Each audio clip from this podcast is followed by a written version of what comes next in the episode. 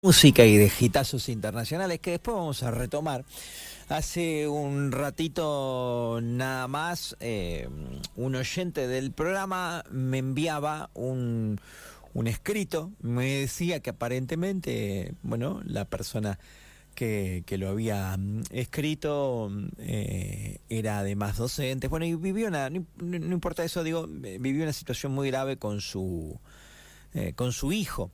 Eh, leí el texto que me reenvió la persona y además me envió un contacto. Eh, su nombre es Karina Sosa y la invitamos a, hacerlo público. Ustedes saben que cuando hay menores y demás, las cosas son un poco complejas, incluso para lo periodístico, pero la verdad que al leer el texto eh, me parece de una gravedad total y aparentemente por leer ese texto, leyendo ese texto y más allá de que uno escuchó una sola campana, eh, lo más grave también es la inacción, ¿no? La continuidad de esta problemática. Karina, Seba es mi nombre, ¿cómo te va? Hola, buenas, buenos días, ¿cómo estás? Bien, bueno, muchas gracias por, por atendernos. Eh, bueno, vos sos mamá de un niño de qué edad? Diez años. Diez años, muy chiquito, un niño, literalmente. Eh, bueno, en tu escrito mm, se habla de muchísima violencia y de mm, una situación que no es nueva y que lamentablemente se prolonga en un colegio de la ciudad. Eh, no sé en qué colegio Sí. es. La escuela 26. La escuela 26. ¿Qué está sucediendo? Sí. ¿Qué pasó con tu hijo? Eh, mira, hace un año, porque empezó a, a, a inicio de este año, eh, en el grado de mi hijo, en quinto grado C, hay un menor que es muy violento, que vino de otra escuela, eh, de donde lo sacaron, por agredir a una compañera con una silla. Está judicializado esto. Esas son las informaciones que tenemos. Eh, este chico apenas inicia, comienza con hechos violentos, a agredir a los compañeros, a molestarlos. Eh, esto genera que malestar obviamente en todos los padres y empezamos con las reuniones con los directivos. Eh, nunca nos dieron bolilla, siempre dice que sí, que se van a ocupar y no hacer nada. Eh, entonces empezaron hechos más graves, cuando empezó a violentar más fuerte a los compañeros, entonces empezaron las denuncias y las exposiciones. Tampoco tuvimos respuesta. Hemos ido a hablar a coordinación, se realizaron exposiciones en las comisarías cuartas de dos mamás, que también los violentó este, este alumno, eh, y seguimos en la misma. No sé, se estaba esperando quizás un hecho más grave, como el que le ocurrió a mi hijo. Claro, porque le contamos a la gente que Eh, estás hablando desde la clínica, lamentablemente, ¿no? Estoy en la clínica, sí. Mi hijo desde anoche que está internado, eh, mi hijo estaba en el patio, este menor vino de atrás, eh, bien cobarde, ¿no? Eh, es un chico de contextura grande eh, y lo empuja violentamente a mi hijo, él cae mal y se quiebra el antebrazo. Eh, a mí me llama la vicedirectora, la señora Edith Asina, que no hace absolutamente nada. Lo único que se dedica a esta señora, junto con la directora, la señora Sonia Ferrero, es a intimidar a las docentes para que no hablen de lo que pasa dentro de las aulas. Y esto lo digo porque también nos ha dicho una docente, que no voy a decir quién es, Está bien. pero obviamente lo ha dicho una docente que las intimidan para que no hablen.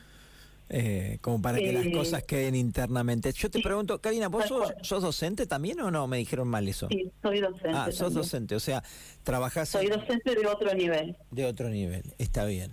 Pero Eh, sí. en nuestro nivel nosotros nos ocupamos de las cosas. Ajá. Llamamos a los padres, nos ocupamos. ¿Me entendés? En este nivel parece que no. Y los directivos están totalmente ausentes. Yo cuando pasa algo en mi nivel, llamo a los padres, llamo a mi directora y estamos ahí y nos ocupamos de lo que pasa. Tratamos de solucionarlo, de ver qué forma se puede hacer. Pero acá en este nivel no. Y ya eh, es algo que ya venimos arrastrando ya de varios meses y no podemos seguir esperando que nuestros hijos salgan golpeados. ¿sí? Claro. O en este caso internados, como lo tengo yo al mío. Sí, quebrado. ¿sí? ¿no? Indudablemente ascendió. Todavía no sabemos si esto nos deriva en operación. Y Tenemos que estamos esperando el médico que es lo que nos va a decir. ¿El chico que genera estos conflictos es un niño también de 10 años? Exactamente. Qué bárbaro, eh, porque claramente eh, yo siempre digo, ¿no? Como papá, como papá, yo no, no puedo hablar con conocimiento de cómo resolver situaciones porque no estoy preparado, pero digo como papá, claro, uno seguramente desea que ese niño conflictivo eh, pueda también ser atendido porque indudablemente debe tener algún inconveniente. Lo que pasa que cuando empieza a agredir a lastimar, a quebrar a otros chicos, claramente es un chico que no puede estar al menos en ese tipo de convivencia, Karina. Sí, no. Han golpeado hasta las mismas docentes. Qué barro. Y se tapa todo. Pero ha golpeado hasta las mismas docentes. Y el chico está ahí como todos los días. ¿Hablar con sus papás es imposible? ¿No, no fue nunca una opción? Eh, mira, eh, hablar con la madre eh, es una persona totalmente soberbia y que no escucha nada. Y es más, una mamá de otro nene agredido quiso hablar con ella y la empezó a amenazar. Bien, bueno, ahí podemos también date cuenta de qué hogar viene esta criatura también. Sí, sí, claramente a esa edad no son ellos los culpables, ¿no? Qué pena, qué lástima. obviamente. Ahora, después de esto, después de esto, tu hijo internado en una clínica quebrado, ¿crees que sí va a haber un antes y un después o, que va a seguir todo yo igual? Yo espero que sí, porque yo no me pienso quedar con los brazos cruzados. No me pienso quedar con los brazos cruzados. No quiero más agresiones ni a mi hijo ni a los nenes que están con él desde jardín. ¿Me entendés? Sí, te entiendo. Son chicos que realmente van traumatizados a la escuela. Ya hay uno de esos compañeritos que no quiere, quiero que lo cambien de escuela porque no quiere seguir ahí. Qué bárbaro, qué triste además, porque capaz que la escuela les gusta, te gusta, el resto es un lindo equipo, digamos, un buen... Sí, era un grupo totalmente tranquilo hasta que apareció esta criatura. Qué triste. Karina, tu hijo está con quebradura y puede llegar a... A, cirugía. no sabemos todavía. Qué, qué, qué, triste, qué triste. Eh, una pena. Eh, recibo algunos otros eh, testimonios.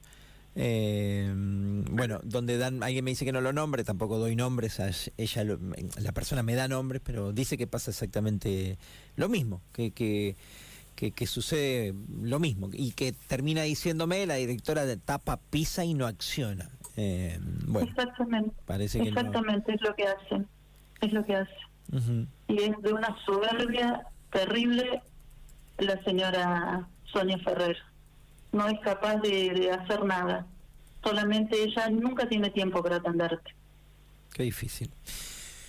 Qué, qué, complicado, qué complejo, porque uno cuando no le pasa, cuando no le pasa decir, no, yo voy, hablo con, y después cuando te pasa la historia es otra. A veces querés hablar y no hay... Yo, no hay yo he estado desde el principio que no habían agredido a mi hijo aún, pero con todos los nenes eh, siempre estuve apoyando a las madres, porque obviamente son chicos que los conozco desde el jardín. Entonces, obviamente estaba a la par de las otras madres apoyándolas. Y bueno, y ahora mucho más con esto de que le pasó a mi hijo. Eh, yo no me pienso quedar con los brazos cruzados. Ya realicé las denuncias pertinentes en el Ministerio de Educación, también en tribunales, y voy a continuar. Esto no se va a quedar así. Quiero que mi hijo y los compañeritos puedan asistir a una escuela tranquilos, ser traumatizados, eh, quiero que la escuela brinde las garantías necesarias de que nuestros hijos van a ir tranquilos a la escuela, porque esto no puede seguir pasando. Porque hoy le pasó a mi hijo, ya le pasó a dos o tres más compañeritos, tenemos que esperar que esta criatura, que realmente parece enferma, eh, acuda armado. ¿Qué tenemos que esperar acá en General Pico? ¿Que una criatura muera en una escuela para que nos escuchen? ¿No entiendes? Qué triste, te mando un abrazo y nada, aquí estamos para que nos cuentes.